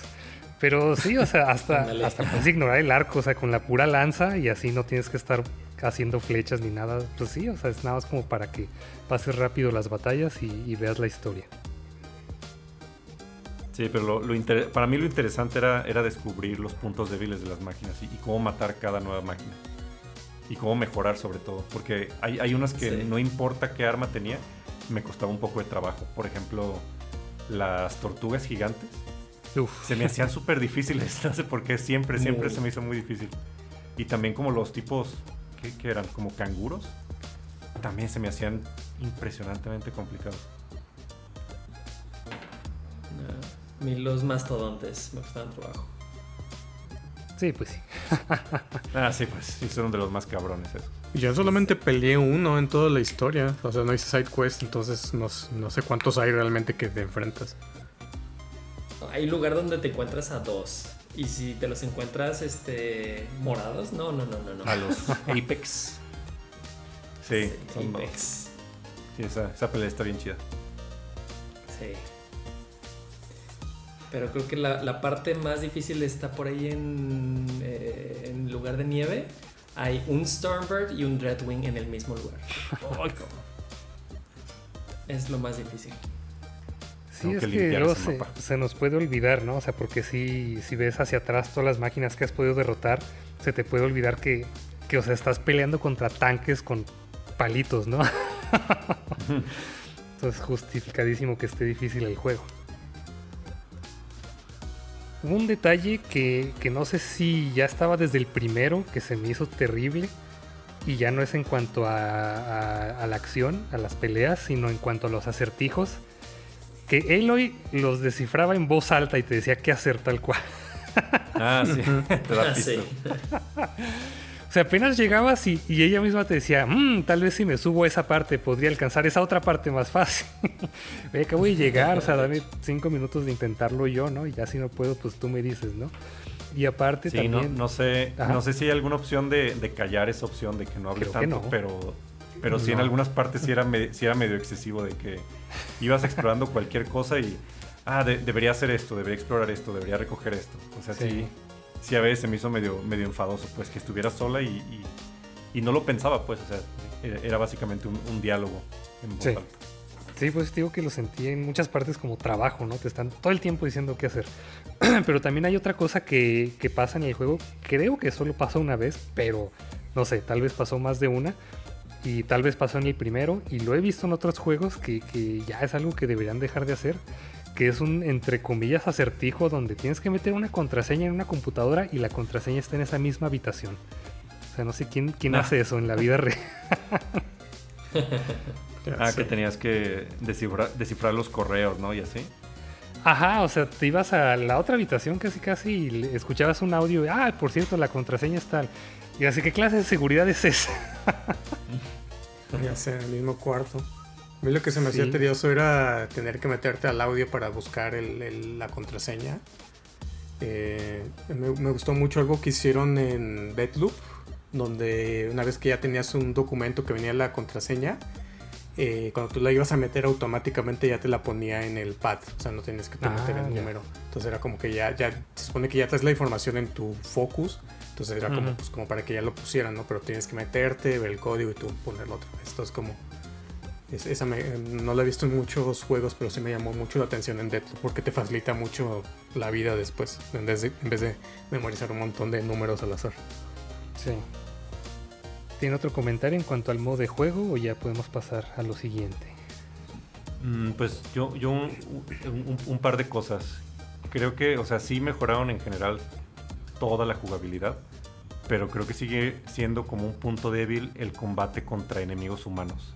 Mm. O sea, número uno, creo que también el mapa está saturado de campos enemigos. Creo que fue de las cosas que menos, este, menos disfruté. Sí las tenía que hacer para algunos sidequests, pero no limpié completamente el mapa de, de, campamentos así enemigos por, porque me enfadó. Y no sé, a veces como el, el, combate con la lanza no se sentía tan bien. Sí lo mejoraron, la verdad, muchísimo del primero al segundo. Pero no sé, siento que todavía le falta. Como que los golpes no, no sé, se siente medio, medio flojo todavía el combate. Y eso que metieron ahora estas arenas de combate, ¿no? Contra otros personajes también donde podías pelear, pero era como muy repetitivo, ¿no? Muy monótono. Sí, creo, creo que mi, mi, mayor queja es que como que los movimientos o los combos no son tan intuitivos, o sea, están medio complicados de hacer. Aparte de mucho es como, con las habilidades. El, stick hacia adelante o tenías que hacer pausas. O sea, no, no son como combos normales de, de, de- de peleas donde a lo mejor aprieta los gatillos o así. Se me hizo medio raro. Ah, y algo que también odié, bueno, no odié, pero se me hizo muy chafa, fue el minijuego que, que metieron, el, el del tablero, como el juego de mesa. JP tiene comentarios No al manches. respecto. No, no manches. yo- ah, se, me hizo, se me hizo aburridísimo. O sea, sí me metí al tutorial. El, el primer, el primer personaje que te enseña a jugar y todo. Sí lo pasé con trabajos porque la verdad no, no le entendí casi nada. Pero lo primero casi que hice fue, ay, no manches. O sea, neta, ojalá no haya ningún trofeo en donde, donde tengas que derrotar a, a- a todos los jugadores de las aldeas y al final ser un enemigo así cabroncísimo. No, o sea, solo necesitas derrotar a dos personajes en ese juego y ya te dan el trofeo. Entonces lo hice literal, literalmente al principio del juego y me olvidé completamente de eso en todo, en todo lo que... Como los mismos desarrolladores pensaron eso, ¿no? De que a lo mejor no le va a gustar, gustar a la gente, nomás oblígalos a que peleen contra el 2. Pobre de los desarrolladores que tuvieron que programar eso porque creo que por, por todo lo que he escuchado, este, a, a nadie le agradó este juego. No sé, JP, que tú eres muy fan de los juegos de mesa, si te agradó o no. No, no mucho. Este, creo que trataron de hacer algo que hay pues en muchos juegos, como los minigames o, o- o juegos dentro de un juego. Este, el Triple Triad de Final Fantasy VIII es muy famoso. El Gwent de Witcher 3 también es muy Ah, sí, famoso. está muy chido ese también. Entonces hay muchos juegos que ponen eso tratando de, de- de que sean famosos, este, populares, pero hay veces que no lo logran y este es uno de esos casos. Realmente no, no es un juego divertido, demasiado complicado y necesitas este, hacer las piezas, etcétera. No. Sí, que lo- lo- los demás, o sea, como la, el, el coliseo, la, la arena, este, los, los hunting grounds y las carreras, pues sí le, le añadían más variedad también a- al modo Sí. de juego, de, de que no te de que no te enfadaras solo de matar máquinas o de explorar o, o los, lo- los calderos. Pero sí, sí se me hicieron buenas adiciones. fueron como cosas para hacer el mundo más ocupado, ¿no? Y, um, Ujú. Creo que uno de los principales um, problemas con los juegos de mundo abierto es la, cuestión de cómo lo hago interesante. Y creo que la, la opción fácil que muchos desarrolladores toman es la de voy a meter un montón de contenido y actividades así diferentes a por montón. Y creo que a lo mejor Horizon sufre un poquito de eso, ¿no? De que ah, pues vamos a meterle un minijuego aquí. Y vamos a meterle el coliseo. Y las pruebas estas de los hunting grounds. Y las peleas de contra personajes así de cuerpo a cuerpo. Los drones también. Y, y los drones. Y, y las carreras tipo Mario Kart, pero en máquinas. Y más las historias y las side quests y todo eso. Entonces sí, como que yo siento que sufre un poquito de un exceso de contenido. Que digo, ah, hay gente que a lo mejor le gusta mucho. Y otros que a lo mejor no. Digo, toma... Creo que está muy inspirado, toma mucha um, influencia de juegos como Assassin's Creed, The Witcher 3, incluso de, de Monster Hunter también por la, la cuestión de buscar las partes y andar cazando máquinas en especial. Entonces como que es una combinación de esos tres y no sé qué tanto le ayuda el que tenga demasiado contenido o si se beneficiaría de que fuera un poquito más conciso. No sé, supongo que es de, Pues dependiendo de- está- de, a la que público. Hay gente que sí le va a gustar, hay gente que no. Entonces, como Sí, este, creo, creo que está ahí por si, por si quieres más contenido, ¿no? O sea, si quieres desquitar tus 60, 70 dólares del juego. Sí. A mí lo que me agradó es, es que, o sea, de, de todas estas actividades, no lo tenías que completar al 100 para sacar el trofeo o el platino. O sea, únicamente te pedían ganar dos juegos de mesa o te pedían ganar dos carreras y ya te sacabas el trofeo y te olvidabas de eso. O sea, Eso, no- eso no es bueno, porque si de- no se hubiera Ajá. hecho como bien fastidioso, ¿no? Y hasta terminas Sí, odiando así el de juego. que. Exactamente, o sea, de que se vuelve así como un, un- un trabajo, como dice Aldo, así de que tienes que completar el 100% de las carreras en primer lugar y bajo cierto tiempo. Tienes que, no sé, también completar el coliseo, todas las misiones eh, sin daño y, y cosas así, pues que también lo, lo hacen a lo mejor más tedioso. Sí, mu- muchas cosas ahí que creo que cuidar muy bien esas decisiones, ¿no? De que no vamos a obligar a todos a que hagan todo si no quieren. Y Ujú. pues este mucho el es. contenido es opcional, pero de lo que haces, sí siento que a las side quests, eh, al menos a las que son side quests, porque hay unas que son mandados, errands y demás. Pero creo que las side quests sí les metieron ahí elementos de historia o al menos están más interesantes que antes, ¿no? Los mandados siguen siendo algo de, ah, ve, tráeme tantas piezas o mata a tal máquina. Pues las sidequests sí te intentan contar una historia, una situación con las diferentes tribus. Entonces, mínimo no se sienten tanto como trabajo, sino como un bonus, ¿no? De que, ah, mira, quieres conocer una historia en el mundo de Horizon, mira, aquí está pasando esta cosa. Pero la cosa es que no sabes cuáles son, valen realmente la pena y cuáles. Es difícil a veces o confuso diferenciar cuáles son las buenas de las, de las que nada más son trabajos. Sí, están mucho más, más completos los sidequests, mucho más bien hechos. Sobre todo también por las animaciones, ¿no? o sea, las animaciones faciales, los Sí, eso sí. Ya no, es, ya no es clásico nomás que la cámara está fija y ves a los personajes hablar, sino que ya se mueven por todo el escenario, por el cuarto donde están hablando. Y sí, hay, hay unos sidequests interesantes en donde incluso tú tienes que tomar cierta decisión. Hay, hay, uno que me acuerdo muy bien, que en, algún, en alguna aldea o en, alguna, en algún poblado se están peleando por el liderazgo, ¿no? Dos, dos como capitanes de la tribu. Y al final alguno se tiene que morir, o sea, se empiezan a pelear y Eloy tiene que tomar algún bando, o sea, el de, él o el de ella. Y te, te aparece en, la rueda de diálogo tres opciones. Y claro que te puedes ir como por la imparcial, pero al momento de decirla como que dicen, no, a fuerzas te tienes que aliar con alguien. Y ya, pues tú, tomas, tú tomas tu decisión y, uno de los capitanes se termina muriendo, pues. Yo pensé que la tercera iba a ser matar a los dos. no, no, no, no hay eso. Y sí, o sea, hay, hay, hay ciertas cosas así también. Hay una decisión al final de. En una de las misiones finales del juego que en la sección de spoilers lo platicamos. Pero no sé, se, me hizo interesante como este tipo de, de mecánicas. Y me hubiera gustado que las hubieran incluido mucho más en, otras misiones. Bueno, pues antes de pasar a spoilers y a comentarios finales, quiero saber si, si JP y JD encontraron los easter eggs que están en este juego. Encontré algunos y leí sobre otros. Ok, yo, yo los leí pues, pero no, no los encontré en el juego. Pero a ver qué, qué encontraron. Pues creo que de, los más fáciles, si, si empiezas a explorar muy bien todo el mapa, si lo empiezas a limpiar o, haces los, todos los sidequests, los serrans, encuentras la cabaña de, o lo que parece la cabaña de Kratos en la parte norte del mapa y en un árbol está como un, hacha ahí encajada. O sea, no es obviamente la de Kratos, pero es referencia al juego o al personaje si encuentras el hacha y así la escaneas te, hace un caminito, llegas a la cabaña y ahí es donde ya encuentras una, un pequeño tótem de Kratos. Ah, sí. Ah, sí que ahí estaba. Lo que Yo encontré el, de, el del hijo. Ah, por donde aparece el Thunderbird. Simplemente vi algo y no lo podía tomar. Le aventé una flecha y, y ya. Conseguí como un achievement y era y es que hay tres hay tres tótems eso no, los conseguí los no, los conseguí todos pero leí que hay, que hay tres este el de Kratos el de Atreus y hay otro de los de los enanos los que hacen las armas y que si agarran los tres tótems te dan una pintura para la cara que es como de la, de la de Kratos pues la de la, la, marca de la guerra se oh. llama. Ah esa me ¿Y vieron algo más?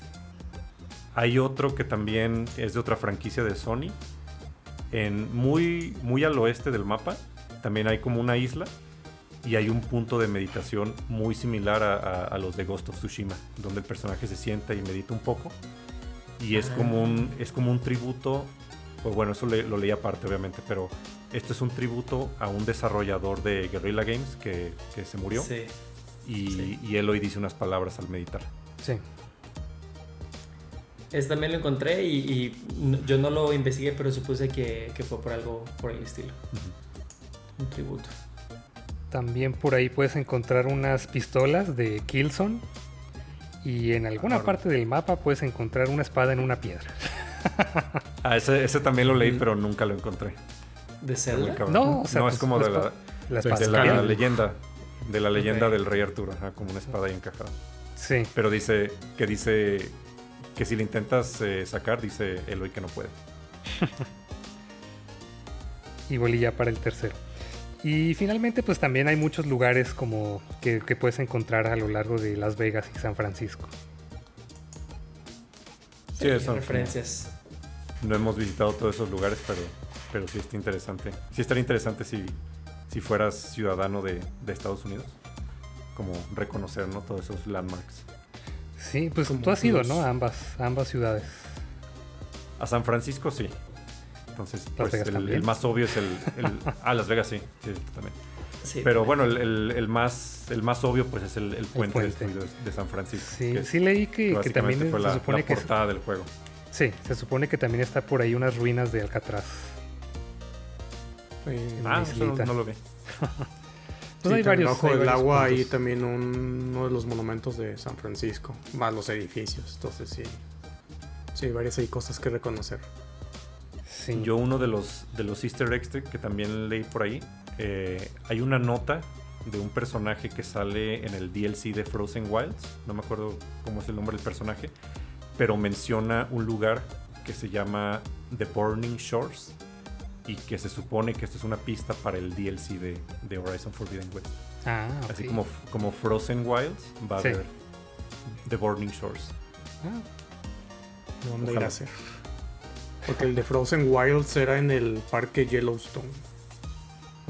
Y no sé, me suena que va a ser como por México, no sé, Baja California. quién sabe. Aquí Tal vez. visita San. Francisco, Las Vegas y me parece que Utah.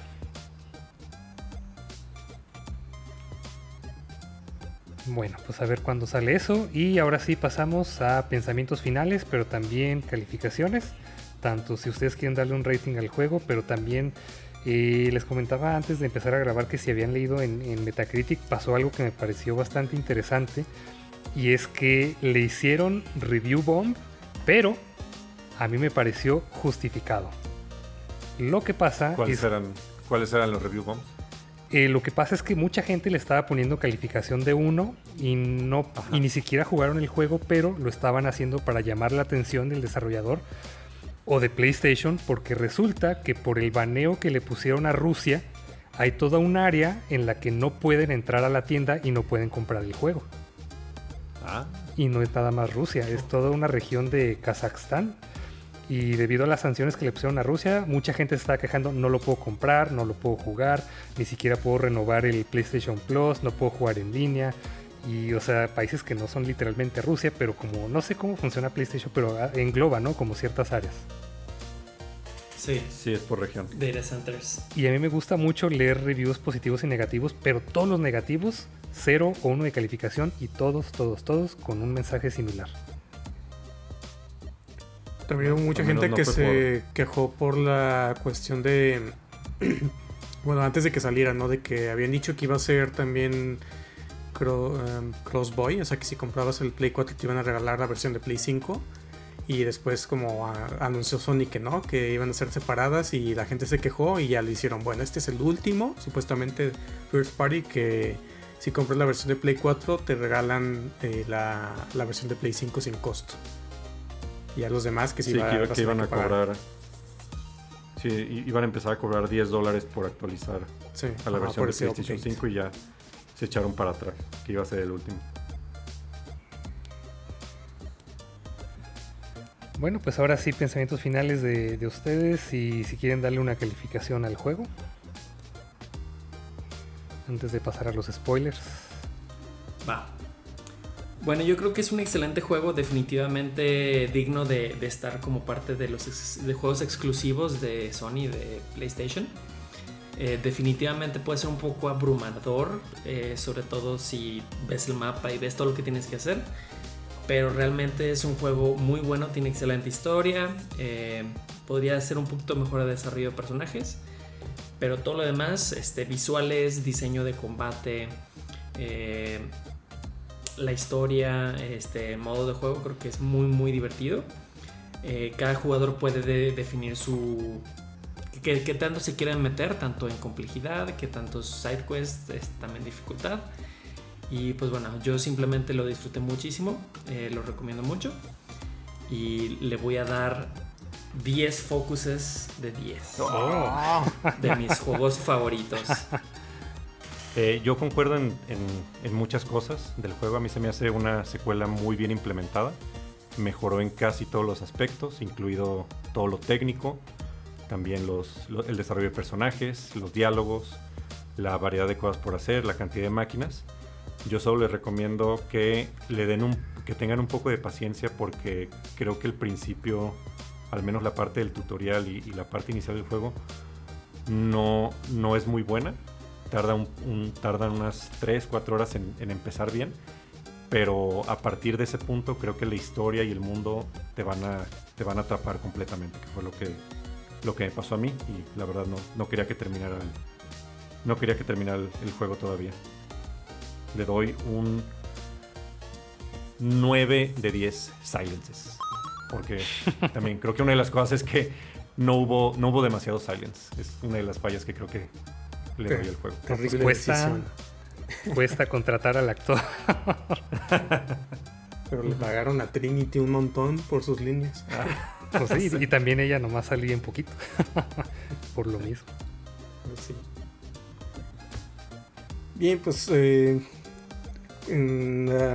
para, mí es un juego que es, yo creo que esencial si tienes un PlayStation 5, pero no perfecto y no creo que para cualquiera.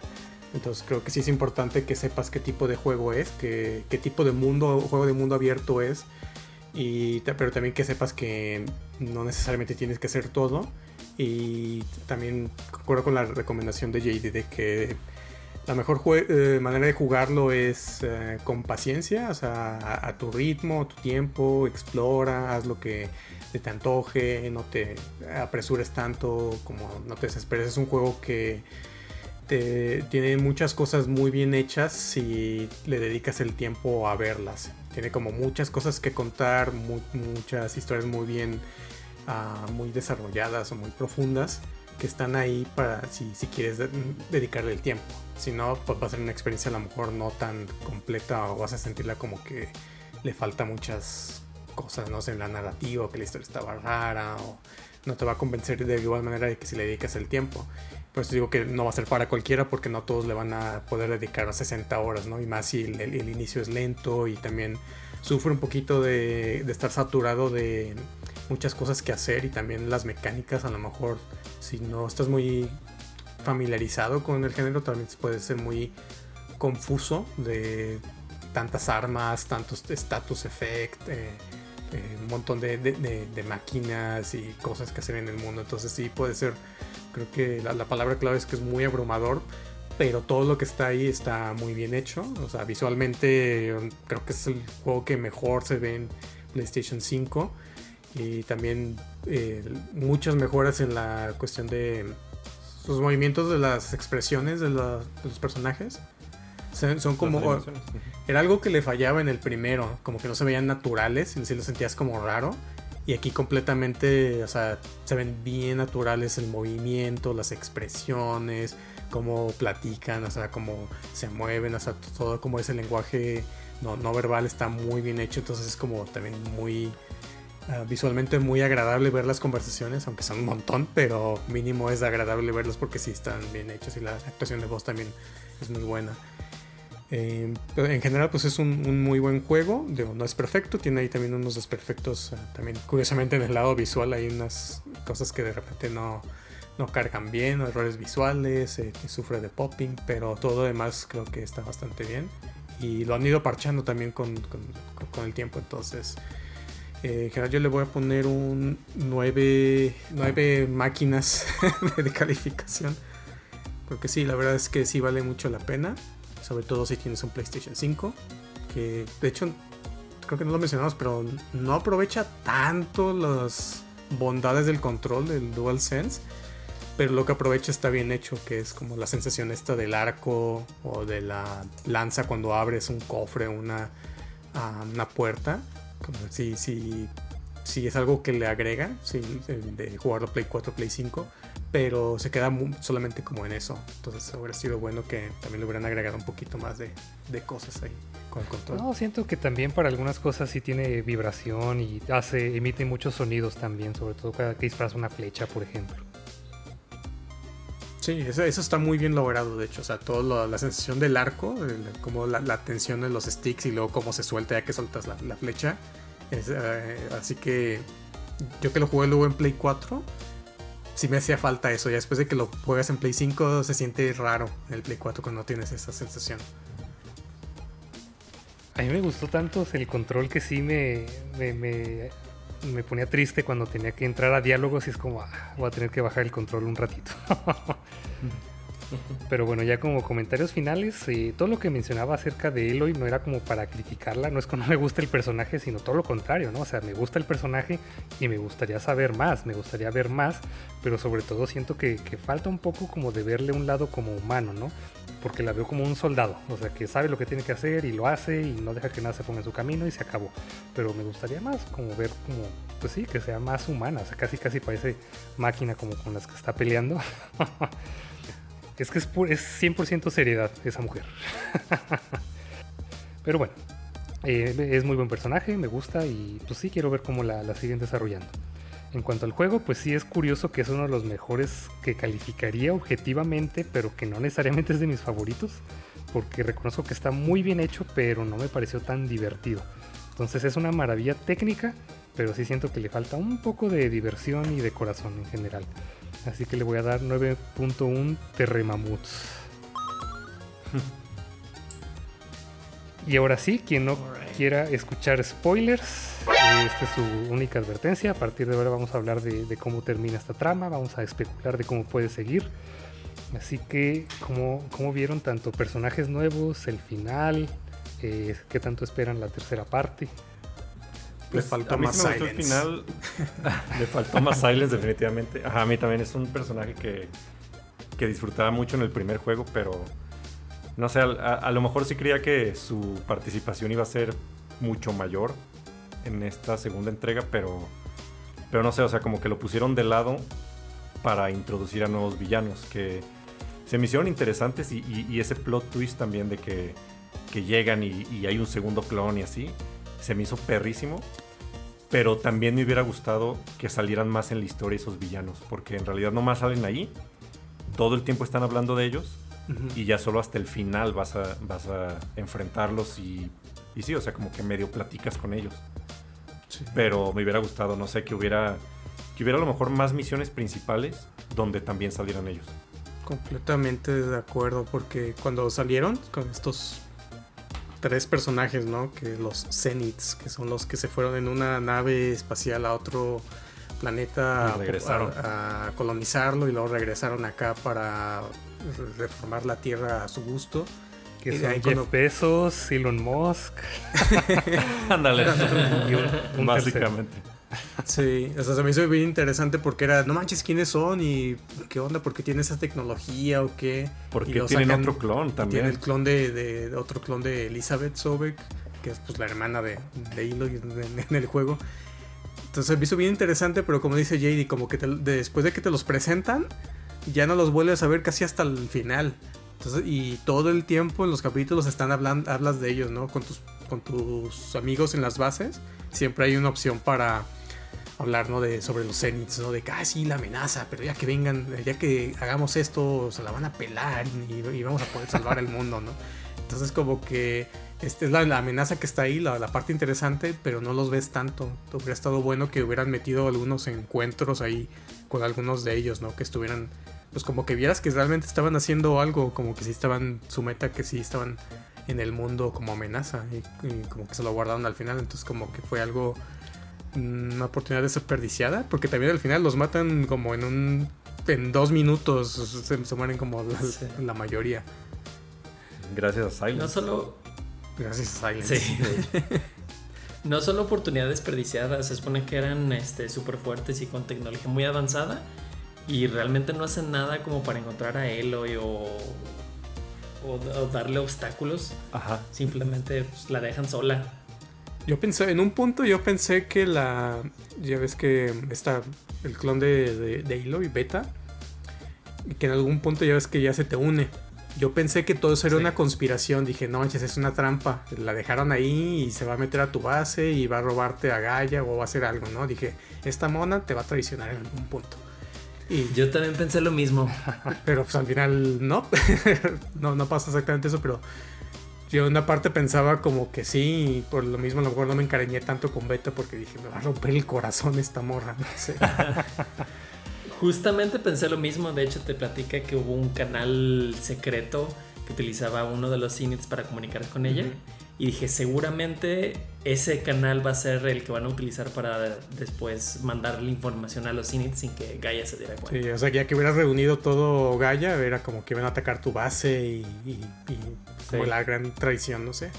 Porque desde el inicio, cuando ya se te une a tu base, lo primero que te dice, ay, ¿me puedes dar un focus de los tuyos? Y, y es como que no, no se lo des. Y, y- y, pues se lo dan hoy, pero bueno, la, no, no fue Sí, por ese lado, entonces, no sé. Creí también bien. que creí también que, o sea, te iba, te iba a traicionar y que a final de cuentas eh, ese era el personaje que se iba a morir o sacrificar o como para redimirse. Se me figuraba que la historia iba hacia allá, pero no, es el, el personaje que se murió fue completamente diferente. Y les Sí, dolió que se muriera. Nah, Pues no, porque en realidad en el, en el primer juego, aunque sí era de los como más, no sé, personajes más reconocidos, no sé, como el, como el primer juego en realidad no tiene tanto desarrollo de personajes, no lo sientes tanto.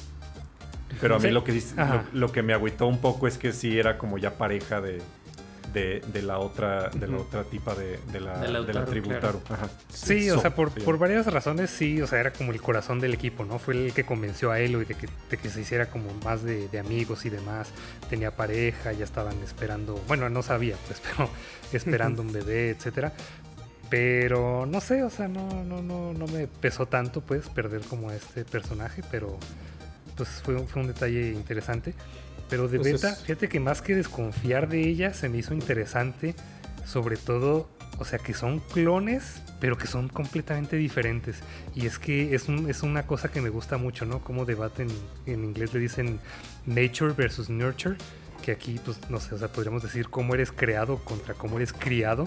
Y es que sí, o sea, lo que diferencia completamente a una de la otra es que a Aloy la crió Rost y ve, o sea, ve, se hace su, pues, o sea, se, se cría como inteligente, fuerte, capaz, etcétera, y la otra es una bola de ansiedad. a pesar de Sí. que son clones de, de una persona que también era súper capaz, súper inteligente. Ahí sobre todo está muy, Muy chida cierto. también la, la actuación de la actriz, porque pues aunque sean como la- las mismas este, facciones, la misma voz, sí le da como una personalidad completamente diferente, ¿no? Con la actuación. Se me hizo muy chido eso. Nominada a Y- mejor actuación de los Sí, Game fácil. Awards este año. Fácil. Completamente fácil. Y, ta- y también, bueno, ya yéndome más, más a futuro al, al tercer juego tal vez, Nemesis. quién sabe si sea... Quién sabe si sea el, el- el único clon o, o vaya a haber más clones también. Estaría interesante Sí, podría haber más. saber más. Pues es interesante- bastante interesante cómo manejan esa idea, ¿no? De que van a tener que sacar más clones de Elizabeth Sobeck para alguna cosa o cómo, cómo van a manejar todo eso. Pero mínimo yo creo que uno de los dos se va a morir. Yo siento que al Sí, final fácil. Sí. yo creo que va a pasar algo como lo que le pasó a Elizabeth Sobeck al final. O sea, con Aloy. Ya ves que en, en el primero, para cuando ya iban a, iban a lanzar Zero Dawn, ella tuvo que salirse en el traje para cerrar la compuerta y proteger a su equipo. Siento que algo así va a pasar también con, con Aloy, como que va a ser como el desenlace de su historia. Como que al final del- de, de lo que tenga que hacer en el siguiente juego del plan para detener a Nemesis, que algo va a fallar eventualmente, va a tener que involucrar que Aloy y se vaya a tener que sacrificar, ¿no? El mero mero. Ahora sí, Sí, ya sabemos Y quién Be- es, Beta quién es el mero mero. entonces. Sí, entonces yo siento como que va, va a haber algo de eso, que van, pues ya va a estar el hijo de, de, de Zoe y de Barl ahí, mínimo, o, o la hija, ¿no? No, no, no dijeron Sí. que era. Pues no no sé cuánto no. tiempo, cuánto tiempo vaya a pasar entre un juego y el otro. Mínimo que yo creo que va a salir ahí eh, inevitablemente. eh, la- ahí la- el hijo y no sé qué papel lo va a tener, pero... eh, ¿De bebé? se me hizo un- ¿El bebé? Del de bebé. De bebé, pues sí, es que te digo, no, no creo que, es que creo que sí dicen, ¿no? Como que calculan cuánto tiempo falta para que llegue Nemesis o algo, no, no sé cuánto. Creo que sí, creo que sí dicen. Ajá. No me acuerdo, no me si, acuerdo. no me acuerdo si dicen o no, pero sí, yo me quedé con muchísimas preguntas también al final. O sea, Ah, número claro. uno eso de que cuánto tiempo va a tardar en llegar Nemesis, o sea, porque Sí. a mí me, se me haría interesante que para el tercero hayan pasado al menos algunos años Mm, y ujú. que, que ya hayan hecho como algo de trabajo como para estar preparados, ¿no? Como unir a las tribus o no sé. Se me haría padre eso. Eh, me quedé también con muchísimas preguntas de esta tribu que son los Quen, que de dónde vienen, ¿no? O sea, porque dicen, ah, cruzamos el océano y ya sabemos, y ya algunos tienen focus, así que están más avanzados. pero pues quiénes son, ¿no? También qué, tan avanzados están en realidad. Yo tuve la idea, tengo la idea de que vienen de Hawái. Ah, pues sí, estaría Pues es que no- ha estado sí. completamente centrado en América. Sí. Entonces también estaría interesante, digo, en Estados Unidos, eh, estaría interesante que para el tercero tuvieran que involucrar a tribus de otros lados de, de otros Eso debe estar muy continentes chido, ajá, o porque algo ya, así. porque ya en, en- en- en unos años también con más avances tecnológicos, sí van a poder a, a lo mejor hacer un, un mapa más grande o, o más variado. A ver si no la riegan y- de, sí, demasiado, ¿no? o que metan un, multiplayer así mundial y que únete a una de las tribus y ayuda a, Ándale. a la amenaza Un Ándale. MMO. Ándale. Pues sí, a ver cómo se, con- a ver con- cómo se puede diferenciar de, de Death Stranding, que también ahí recorres el país de Estados Unidos. Ajá. Y me quedé con muchas preguntas también de, pues, ¿dónde están las otras inteligencias artificiales, no? Las que no recuperaste. O si hay plan de, de reunirlas. ¿Ya las, re- las recuperas al final? tenían los. Ah, sí, es cierto, sí, es cierto. Sí, Ah, las tenía los Zeniths. La, el- la, la inteligencia, la, la que liberaste otra vez, la de Efestos. Sí, esa es la única que falta. Y creo que en el 3 también vas a tener que reconstruir este Hades. De alguna forma. Va a volver otra vez. En forma de fichas. Yo solo es- espero que salga Silence más en el tercero, también para, Sí. para esa trama. Sí, es muy buen personaje. Sí, de- y al Por final algo se se, me hizo, se me hizo chido también que, que al final decidan no irse. Sí. Porque, o, o una de dos, o también tiene algo medio raro, también una, una agenda medio rara, o neta sí se quedó para ayudar. Pero no creo, porque Pues yo creo que por supervivencia, ¿no? Digo, no, pues me voy a ir solo o a morir allá y o como que ya vio sus limitantes, ¿no? O ya empezó también a confiar un poquito más en, en los planes o la capacidad de, de Aloy, como ya como que le Sí. demostró con todo lo que hizo al final. Sí, también ya revelan por qué pasa la trama del primero, ¿no? Que estaba todo tranquilo y de repente se prende Hades, que fue Nemesis, que mandó la señal. Que eso es como un twist, ¿no? De que te dicen, ah, es que la señal la mandaron los Zeniths, ¿no? Porque venían para acá y querían extinguir todo para que ellos llegaran y, y- y todo listo. Pero después Lost, tú dices, ah, no, pero es Nemesis el que la mandó, porque para pues, extinguir todo, pero eh, eso ha sido interesante porque ha, ha tenido como una coherencia, ¿no? No lo sientes como, como que tiene sentido, no lo sientes como que se lo sacaron de la manga. Sí, incluso hasta el nombre. ¿Tú, tú sabes, JP, de la mitología de Nemesis?